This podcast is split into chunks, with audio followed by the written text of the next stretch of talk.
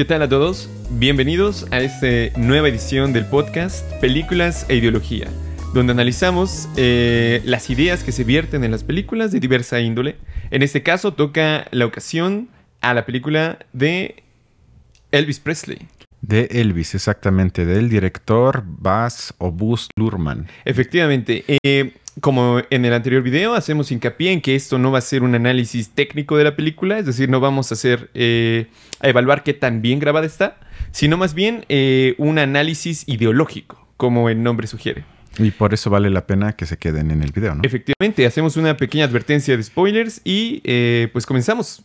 No sé si nos quieres decir un poco acerca de la película, Cristian. Sí, lo que trata el autor de la película es, digamos, retratar la carrera musical de Elvis a través de los ojos de su, entre comillas, descubridor, el llamado, que en la película no se nos deja claro si sí fue o no fue, creo que no, el coronel Tom Parker, que lo descubre en un evento más o menos eh, eh, cuando Elvis todavía era joven y comenzaba poco a poco a alcanzar eh, cada vez más seguidores y sobre todo, hay que decir, seguidoras que eso es un punto importante al inicio de la película. Y entonces se ve eh, poco a poco el viaje en la película, como él inicialmente, creo que se puede decir, tímido chico de campo, cómo se relaciona o es influenciado por la música negra y poco a poco provoca una especie de éxtasis con sus movimientos de cadera, sobre todo en el público femenil. Y luego se genera toda eh, una trama de desacuerdos con Parker que se hace cargo de su, digamos, comercialización de su talento y comienza a beneficiarse del éxito de Elvis Presley. De hecho, digamos, como comentario así nada más, pareciera que un poco la película en gran medida gira así, ¿no? Como que hay una decepción con Parker, se perdonan, vuelven. Una decepción, se perdonan, vuelven. se puede decir que Parker se la pasa manipulándolo, ¿no? O sea, por lo menos eso es lo que se nos deja entrever en la película, ¿no? O sea, que Elvis hasta casi al final de la película entiende de manera un poco inocente, hay que decirlo, que casi todo mundo a su alrededor se trató de aprovecharse de él, ¿no? Ah, efectivamente. Y bueno, esto es creo que eh, eh, el corazón de la película. Y luego al final todavía pasa que Elvis quiere, eh, digamos, viajar por el mundo, se insinúa que pretende o quiere expresarse políticamente, ahorita vamos a hablar de eso, y Parker todo el tiempo se quiere asegurar, y lo logra, yo digo, de que Elvis siga siendo simplemente una marca, la más adecuada para las masas, le llamaría yo, y que eso obviamente, como ya dijiste, constantemente genera un conflicto entre él y Parker. Y ya lo último para la trama es que entonces se podría entenderlo como, digamos, eh, una yuxtaposición que de alguna forma explica o nos quiere explicar la posición de Elvis en los 60, 70 de Estados Unidos, combinándolo con algunos acontecimientos del espíritu del tiempo de ese entonces de Estados Unidos y a raíz de eso entonces se construye toda la trama de la película que de manera inicial creo que fue leída o por lo menos con la gente que yo platiqué como una eh, especie de parábola del capitalismo americano de cómo la industria cultural eh, explota a sus más grandes estrellas y pone por delante la ganancia eh, del, entre comillas, eh, de la necesidad individual o la necesidad de las personas de expresarse. Eso, digamos, sería, creo que, la lectura eh, inocente e inicial, ¿no? Sí, así es. Partimos de esas ideas que parece ser que es lo que nos quiso transmitir un poco la. Por lo menos lo que yo les quise transmitir de la película. que dura casi tres horas, hay que decirlo. Es ciertamente. Si no la han visto, prepárense para casi tres horas. Sí, sí, sí. Y con escenas muy rápidas, que de hecho ese es el primer tema que vamos a tocar, un poco la tiktokización de la película, que en este caso es un ejemplo eh, fantástico, pero ocurre bastante en otras. No sé si quieras sí, que hay que advertir que es un estilo del director, que yo lo ubico, que él hizo la película del Gran Gatsby, que ya tiene muchos años, y otras películas donde estéticamente él tiene una forma de manejar las imágenes de manera bombástica, espectacular, cambiante, de acercamientos, alejamientos. Y la película obviamente es un ejemplo de eso. Yo creo que por el tema de Elvis, él también estaba muy interesado en hacer esa película, pero nos resaltó creo que a los dos que puede entenderse como un ejemplo de que en este caso vemos cómo la forma se convierte en fondo, es decir, cómo en un objeto cultural, en la película de Elvis, eh, el cine otra vez quizás puede ser un reflejo de qué deseamos y cómo lo debemos desear. Es decir, que la forma de TikTok se refleja en varios puntos de la película, por lo menos desde mi eh, forma de comprenderlo.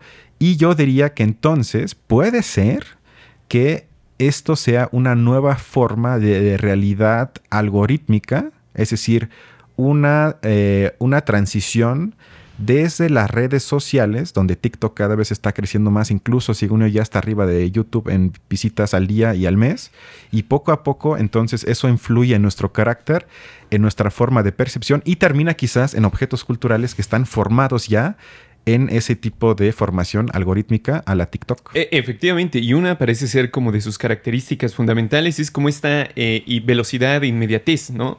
Se trata, digamos, de una... Eh, de obtener la recompensa del placer, que es el entretenimiento, pero de una manera rápida que sea bastante rápida. Y algo que comentábamos antes de hacer, eh, de empezar a grabar el episodio, fue que justamente a pesar de que se trataron de escenas muy rápidas en muchos momentos, eso no es contradictorio con que la película dure tres horas. Porque así como eh, esta película está llena de momentos muy fugaces y que a veces en nuestra consideración no se tocan adecuadamente, como el tema, por ejemplo, de las drogas en Elvis, etc., también ocurre bastante que se, gastan 3, 4 horas eh, al día en TikTok, a pesar de que son videos relativamente cortos, la, a la acumulación de tiempo eh, constantemente genera eh, grandes, grandes cantidades de tiempo invertidas en, en, ese placer inmediato, ¿no? Del video de pocos segundos. Sí, porque hay que decir que en la película se comienzan varios hits de Elvis, pero casi nunca se termina ninguna canción sino escuchamos casi casi clips como sacados de TikTok de 10, 15 segundos y nos vamos a otra cosa. Y por eso creo que nos resaltó y nos recordó un poco a la lógica algorítmica que se ve en TikTok, por ejemplo, ¿no? Ciertamente. Eh, bueno, y esto está de alguna manera eh, conectado, no solamente la, forma de hacer la película, sino también la temática. O la forma de tratar una, una, una película, un tema en particular, que es la biografía que eh, tú me comentabas que de alguna manera eh, estas biografías, a, partir de cierto punto, más o menos en el siglo pasado, empezaron a reemplazar a las historias completas. No sé si quisieras andar un poco sobre esto. No. Bueno. Nos vamos. Nos vemos la otra semana. No, no, claro, porque me parece interesante y creo que el cine otra vez nos refleja esta tendencia del espíritu del tiempo en el sentido de que creo que cada vez hay más películas sobre figuras históricas. No, tampoco soy experto en historia del cine, pero sí me parece que en los últimos 20, 30 años se hacen muchísimas películas con base en personajes históricos para tratar de analizar o explicarnos, o digamos, o transportarnos hacia una época histórica eh, como puede ser, por ejemplo, el 68 que se nos contó a través en México de una historia de amor. Eso sería un ejemplo. Es decir, que... La película Güeros. Exactamente, que se trata de partir de algo personal o de, digamos, desde la agencia de una o dos personas o varias personas y con eso explicar, en el mejor de los casos, yo siento que no se logra, lógicas sistémicas, entre comillas, objetivas. Y esto, como bien dices, me recuerda un poco a la pregunta, porque es una pregunta de adorno que... Eh, se, eh, justamente se cuestiona de qué tanto podemos explicar a la historia partiendo de, los personajes históricos y por lo tanto de la agencia de esos personajes. Y claro, un poco esta pregunta de si Napoleón hubiera nacido, hubiera existido otro Napoleón. Exactamente, exactamente. Y creo que no nos dejarán mentir que en México somos un ejemplo claro de que se nos ha explicado desde la primaria la historia principalmente como una compilación de héroes históricos o villanos históricos y luego ya se explican quizás las dinámicas sociales, objetivas del capitalismo, imperialismo, lo que sea, pero se parte siempre como centro de las personas históricas. Y en esta película se hace algo similar. Ocurre algo muy, muy, digamos, una escena icónica de esto que estás describiendo es el encuentro entre los dos mundos, ¿no? Al final, Cortés como el gran, gran antagonista, que curiosamente los españoles no, difieren en eso en la forma de tratar su historia, porque para ellos Cortés es el héroe, pero ambos, ambas formas de contar la historia se centran en los individuos, Cortés y Moctezuma. De hecho, hace poco eh, se, trató un, libro que trata esa historia, pero centrado únicamente en los personajes, ¿no? Como, como si no fuera algo mucho más eh, grande que se estuviera gestando detrás de todo ello. Exacto, y eso es peligroso, o bueno, o por lo menos eh, yo pienso deberíamos de problematizarlo porque se cae en el peligro, yo le llamaría, de mistificar estos personajes y convertir el hecho histórico importante en sí mismo en algo simbólico, quizás hasta quitándole el carácter histórico y convirtiéndolo en algo ahistórico y en consecuencia, y eso es lo más grave, reproducible para el statu quo. Por ejemplo, en México, cuando se habla del 68 o incluso ya cuando se habla de Ayotzinapa, se olvida por completo el contexto general, las ideas y todo en lo que estaban envueltos. Nada más hay otros ejemplos, pero esos dos hechos en particular me parece que representan justo lo que quiero explicar, que están envueltos en muchísimas cosas, pero ya se redujeron y ya están reducidos una vez al año a una marcha y que hasta en Televisa las, las, acompañan y dicen los queremos vivos porque ya no representa amenaza alguna para el, para el statu quo, sino únicamente es algo simbólico que festejamos cada año, pero donde si le preguntaríamos a la gente, oye, ¿qué fue el 68? cómo surgió, cuáles fueron las ideas, las exigencias, los pleitos, etcétera, ya casi nadie podría contestar nada o muy poco. Y, justamente parece ser que esto eh, también un poco una consecuencia del enfoque que se le ha hecho a los individuos en general, ¿no? Al individuo como el ser capaz de poder eh, modificar su, su, sistema o, triunfar por su propio esfuerzo, por así decirlo, dentro del sistema general. Si tú te esfuerzas lo suficiente, trabajas lo suficiente, ahorras esto, lo otro, toda la carga se le pone al individuo, ¿no? Incluso de sus propios errores. Si tú no pudiste ser lo que querías en tu vida, eh, pues es responsabilidad tuya. Y tiene que ver mucho con esto, porque si son biografías de gente que lo hizo así, es porque se le está, se le está poniendo el acento al individuo, ¿no? Fue Napoleón el que logró hacer la revolución en Europa, fue Benito Juárez el que logró librar la guerra, ¿no? Y no la gran construcción o la gran, eh, las grandes fuerzas detrás de todos estos movimientos. Pero bueno, eh, si te parece, otro tema que a mí me llamó mucho la atención y que creo que está en el fondo de la película es este tema de la apropiación cultural que, eh, bueno, es un, es un, tema que se ve eh, explícitamente cuando desde el principio de la película, y al menos eso no lo quitaron, y es algo que yo agradezco mucho, que uno de los personajes dijo, necesitamos conseguir hacer la música de los negros, con todo su show y su espectáculo, pero que, que, sea un blanco para el público blanco, que digamos sería como la masificación. La industria cultural tenía como un filtro en ese tiempo que era la cuestión racial. Entonces no podían salir programas que no tuvieran a un blanco ahí, porque si no de otra manera sería como ir en contra de la segregación, que era el status quo de, su, de su tiempo. Entonces, de repente se nos aparece Elvis como, digamos, en nuestros términos actuales dirían, apropiador de la cultura eh, negra de Estados Unidos. Porque realmente lo que hacía Elvis, como se ve dentro de la película y él mismo lo reconoce, ya lo hacían antes otros, ¿no? Estaba, por ejemplo, B.B. King, que fue, digamos, en la película su amigo, quizás un poco para paliar esta, contradicción, e incluso la misma vida de Elvis, de que él nació dentro de esa cultura. Él, nació desde muy pequeño, estuvo como muy implicado dentro de ello, y sin embargo eh, se presenta este, este problema, ¿no? De la apropiación cultural. Pero a mí me parece que la pregunta aquí no es, digamos, si Elvis hizo mal al apropiarse de esa cultura y explotarla, sino más bien por qué el resto de la sociedad no valoraba el trabajo o la cultura propia de los negros. Entonces, desde mi perspectiva, yo creo que Elvis no cometió ninguna especie de crimen o, estuvo haciendo algo malo, como normalmente hoy se dice bastante, al, desarrollar la música que le gustaba en ese género.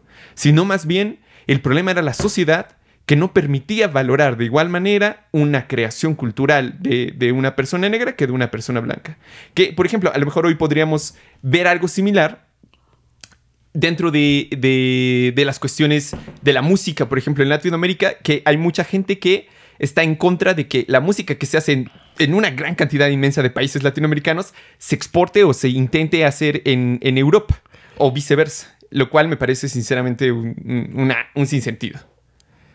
Eh, sí, ahorita que lo dices, me parece importante resaltar que en la película quienes critican, o por lo menos lo que se nos presenta en la película, eh, que quienes critican ese, si le queremos llamar, ahorita llegamos a eso, eh, apropiación cultural por parte de Elvis, es, son gente conservadora y de extrema derecha, que le critica que adopte cosas de lo que ellos llaman cosas de negros, como si fuesen parte de la identidad negra y por ende valen menos.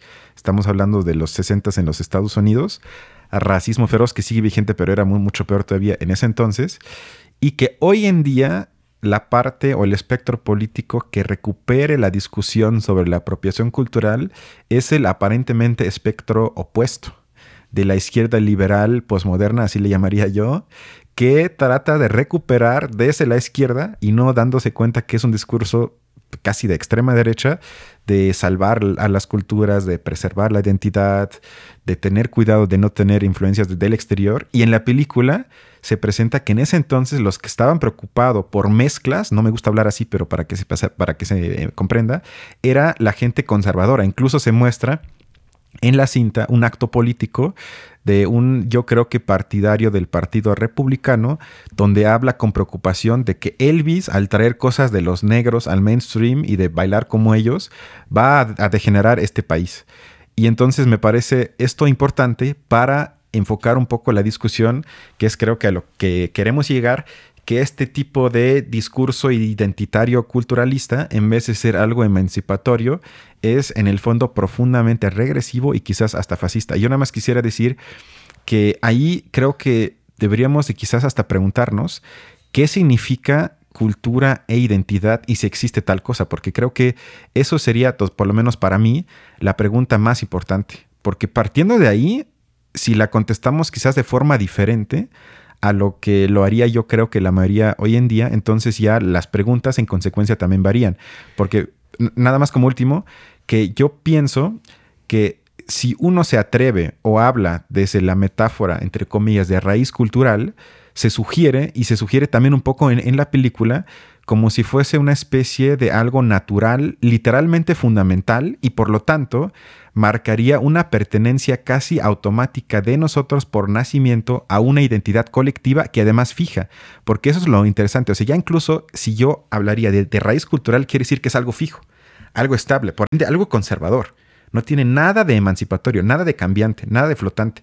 Y creo que eso en la película se tematiza de manera tácita, pero creo que para la discusión aporta bastante. Eh, fíjate que yo también creo que está relacionado, o a mí me parece que eh, es una lógica que está fuertemente relacionada con eh, nuestro sistema general capitalista. Creo que es fundamentalmente esta cuestión de la apropiación cultural o esta lucha por las identidades, fundamentalmente es una especie de lucha capitalista interna, porque se salvan las identidades para establecer mercados. Realmente esa es la cuestión. Creo que en el caso, por ejemplo, de, los, de la cuestión indígena en México queda muy claro esto, porque mucho de lo que se hace en términos de apropiación cultural o, que, se, o que más bien que se denuncia como apropiación cultural de lo que se hace con respecto a la cultura indígena es para permitir que ellos puedan lucrar con sus propias creaciones culturales. ¿No? Eh, la cuestión de los vestidos, la cuestión de la comida, la cuestión de, las imágenes. Y entonces ellos aunque digamos incluso pudiéramos, como comentabas, poner en duda que exista, que la cultura indígena misma pueda ser inmóvil, de alguna manera el, el centrar el punto en la identidad, lo único que está haciendo es primero inmovilizar la evolución natural de toda cultura, tratar de fijarla en un momento específico, ¿no? Que eh, eso delimita un producto.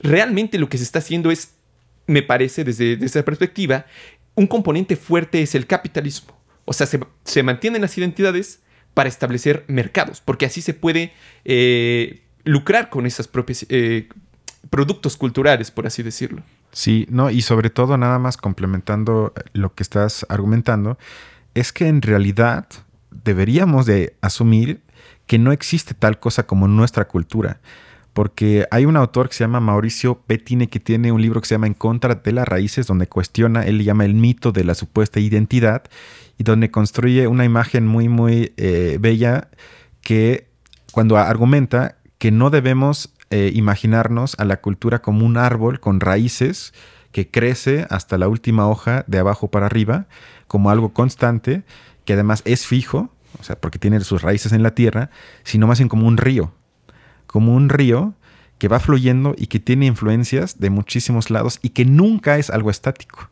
Por lo tanto, cualquier cultura, todo el tiempo, hace, entre comillas, apropiación cultural. No hay cultura pura que no se apropie, sino apropiarse es parte de cualquier contexto cultural. Por ende, el mismo término ya me parece una falacia. Eh, sin duda, de hecho, si te... a mí me parece que esto se relaciona, como te había comentado, mucho con la cuestión de la propiedad privada. Creo que es fundamentalmente, o ese es el punto central del tema, porque eh, se dice lo mismo, por ejemplo, para la producción, ¿no? Soy dueño de ciertas formas de producción, como por ejemplo los iPhone, ¿no? Eh, es mi tecnología, ¿no? Y por ende yo puedo lucrar con ella.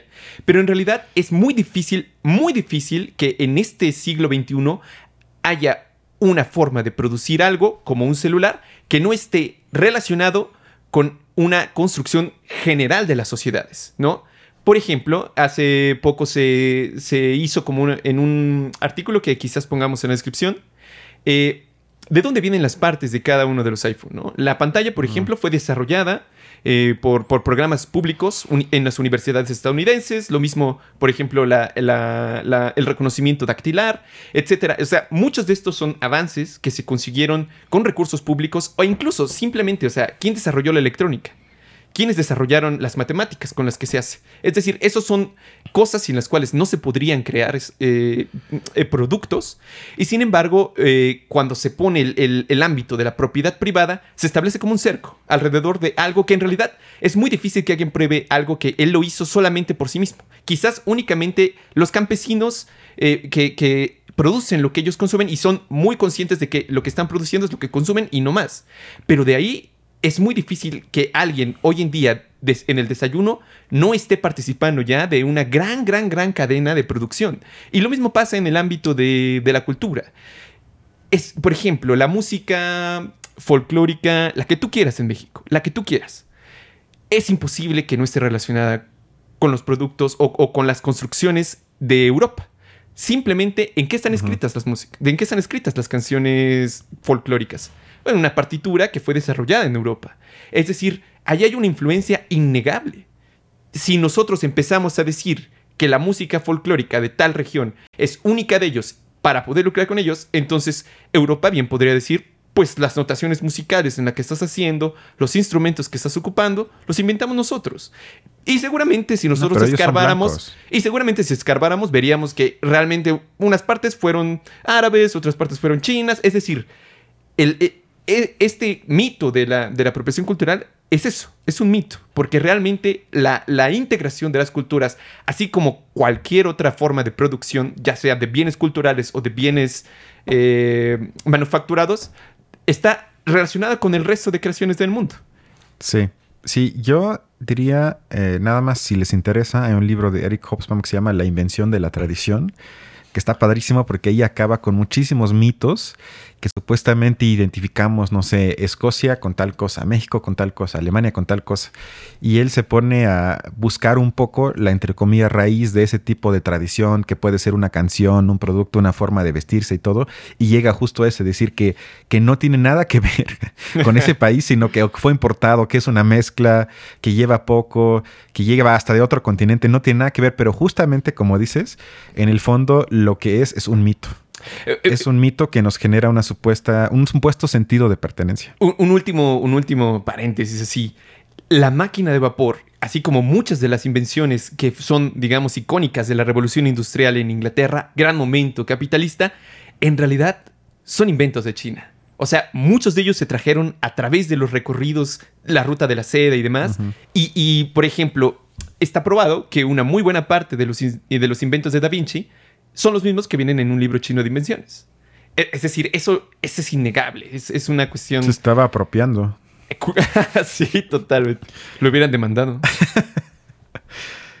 y bueno, eh, el siguiente tema que vamos a tratar, y eh, tentativamente el último. Eh, vamos a discutir la relación. Bueno, yo propongo esta idea: la relación entre arte y cultura porque me parece que también se refleja un poco en la película, aunque quizás de manera tácita, porque lo que me gustó en la película, para tampoco ya no mencionar a la película, es que se nos deja más o menos...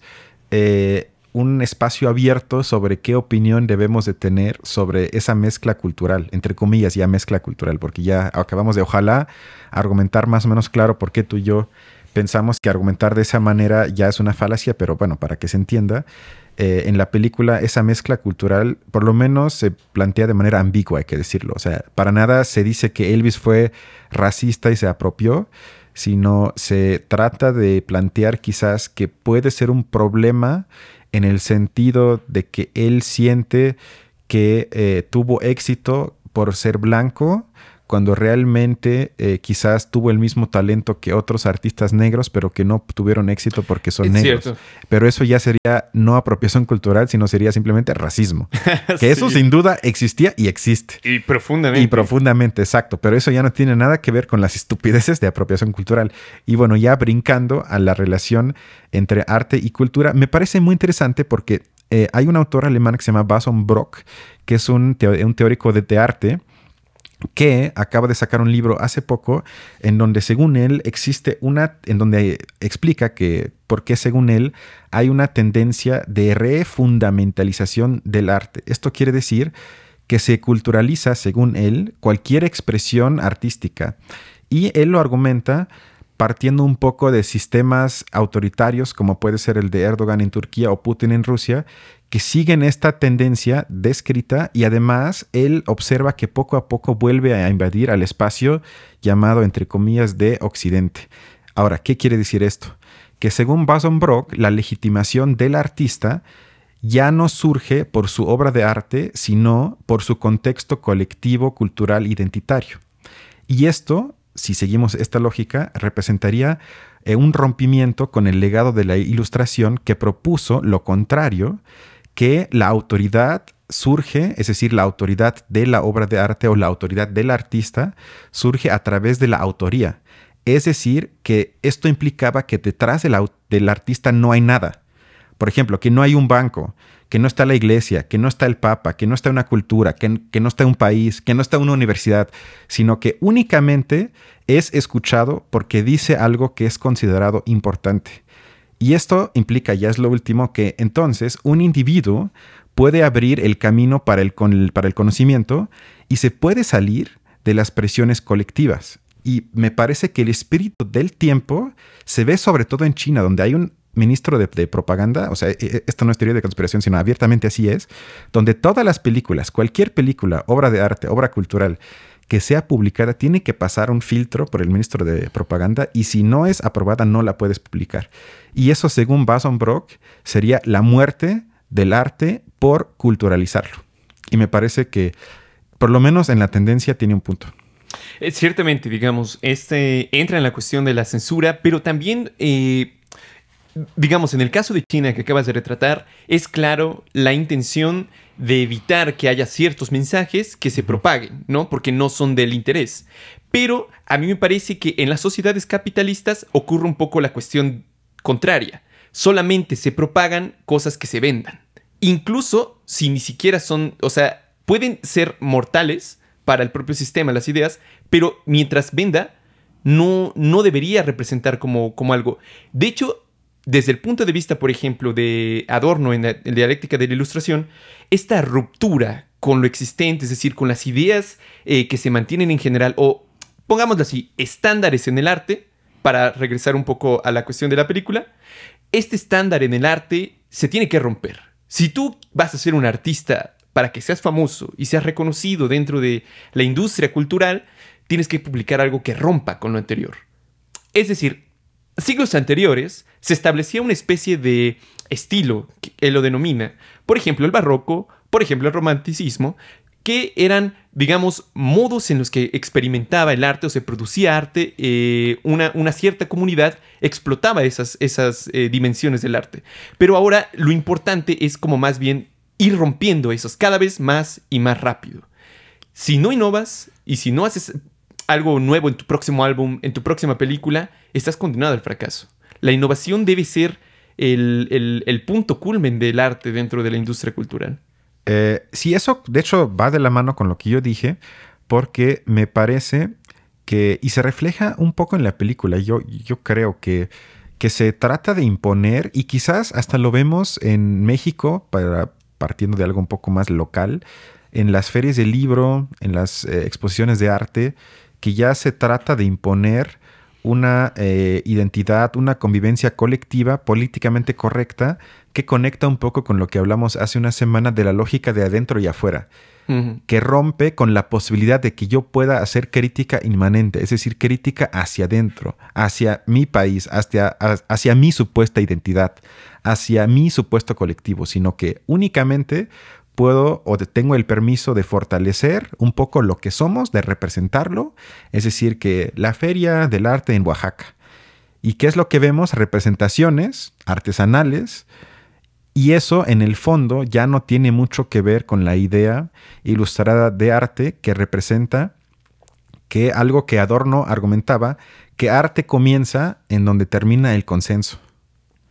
Que todo lo que es parte del consenso no sería arte. Y si porque es parte del estilo. Exacto, porque es parte del estilo, exactamente. Que ahí también vemos eso que mencionaste, sería esa ambigüedad, esa contradicción del capitalismo, que no es algo estático y por ende tampoco todo lo que produce o genera el capitalismo es regresivo sino es al mismo tiempo aumenta nuestras, por lo menos en teoría, posibilidades de libertad y nos oprime al mismo tiempo. Pero no es algo cerrado que nada más nos oprime, sino permite que podríamos aprovechar siguiendo a Marx o no, pero digamos que eso muestra la ambigüedad inmanente del mismo sistema capitalista. A mí me parece que, que, va en todo sentido en eso. O sea, no es inherentemente negativo que eh, la innovación se haya vuelto la regla.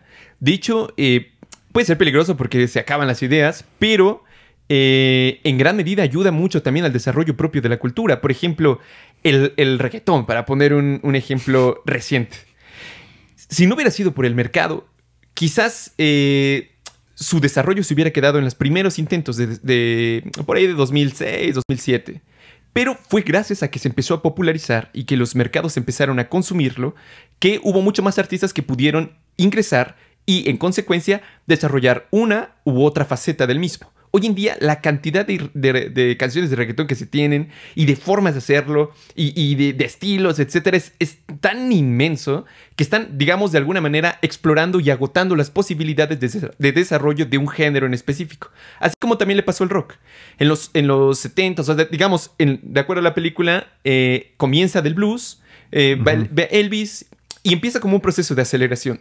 Ya para los 80s, 90s, la gran mayoría de campos posibles a explorar dentro del rock estaban agotados, porque justamente la innovación se había vuelto la regla. Y hoy en día el rock es un género que, aunque sigue existiendo, ya es difícil que un, uno innove realmente dentro del rock y, y más aún que eso se vuelva popular para los mercados, lo cual establece una especie de límite, porque si no se vende, va a ser difícil que pueda seguir haciéndolo. Eso me parece que es una lógica de las más interesantes dentro del capitalismo con relación a los productos culturales. Estoy de acuerdo, sí. Y sí creo que yo me atrevería a afirmar un poco de manera provocativa que apropiación cultural en todo caso sería un gesto emancipatorio y el intento, que siempre va a ser fallido, pero el intento, el gesto de querer preservar algo cultural supuestamente eterno y tradicional, estás mucho más cerca de algo fascista que de algo emancipatorio. E, efectivamente, yo creo que a veces se defiende mucho la apropiación cultural en el sentido de que, eh, por ejemplo, no sea una marca europea la que lucre con los productos oaxaqueños, sino que sean los oaxaqueños quienes lucren con sus propios productos. Es una contradicción, digamos, inherente al propio capitalismo, pero desde mi punto de vista lo ideal sería que ninguno de los dos pudiera, sino que se siguiera y además implica asumir que hay una cultura oaxaqueña, como si fuese algo que surge en Oaxaca, es de Oaxaca, de ellos y siempre fue de ellos. Ciertamente, y la gente de Oaxaca nos pudieran decir seguramente que los del norte no se parecen en nada a los del sur, que, realmente son naciones que de alguna manera se, tuvieron que unir en un estado. Sí, exacto. Pero bueno. Y ya para terminar, eh, nada más queremos agregar que por lo menos, y creo que tú vas a compartir este punto, que lo único que yo me atrevería a compartir que existe y que se puede denominar apropiación cultural sería el robo de artefactos históricos que luego se exponen en museos de un país imperialista. Ahí yo podría decir, ok, eso, eso es por lo menos una forma de apropiación. No le llamaría apropiación cultural, porque en esos términos ya expliqué por qué yo pienso que es falso hablar así, pero es una forma que claro que se debe de denunciar, eh, y ojalá perseguir y que según ya hay avances, Francia hay varios países africanos que ya le pidieron a, Francia que le, regrese, algunas eh, piezas de arte y todo. Eso es algo que nunca voy a defender, que es condenable, pero que no tiene nada que ver con, por ejemplo, que los blancos no, no pueden usar rastas, porque eso es de la cultura negra. y, claro, el otro se trata más de la preservación de, de, nuestra propia cultura, que si nosotros nos salimos un poco del tema de las identidades, pudiéramos decir que en realidad nos pertenece a todos y que debería de ser algo que, que, se preserve, eh, sin duda. Y, me parece que la palabra más adecuada en vez de apropiación cultural es robo, Sí, exacto. Robo de propiedades históricas, exactamente. Sin duda. que, exacto, exacto. Y que además hay que decirlo que hay muchas tradiciones que estamos muy felices que ya no existen. O sea, creo que nadie diría que extrañamos la cultura y tradición del patriarcado qué malo que se fue. O sea, incluso viendo ese tipo de contradicciones del capitalismo y las revoluciones dentro de la esfera cultural, podemos ver que muchas veces los cambios en esa esfera son para bien y muy, muy pocas veces para mal y que entonces ojalá haya más apropiación. Y ya lo último es que ojalá, como dice Adorno, veamos, eh, él hablaba de una identidad estética que funge como una espada contra el pensamiento identitario. ¿Por qué? Porque la identidad estética es algo que yo me puedo inventar y que no es fijo y donde me puedo salir del contexto en el que me toca nacer y me puedo, digamos, emancipar, que ahí viene la, palabra que me elevo, que me salgo de mi contexto y entonces trato de elevarme y por lo tanto emanciparme. Entonces, eh, ojalá pudiésemos hablar más de identidad estética y mucho menos de identidad cultural que ojalá haya quedado claro, ni siquiera existe. Y ya sería todo y nos vemos entonces en una semana, ¿no? Efectivamente, la siguiente semana les traeremos un nuevo episodio con una nueva película que les iremos anunciando. Hasta la próxima.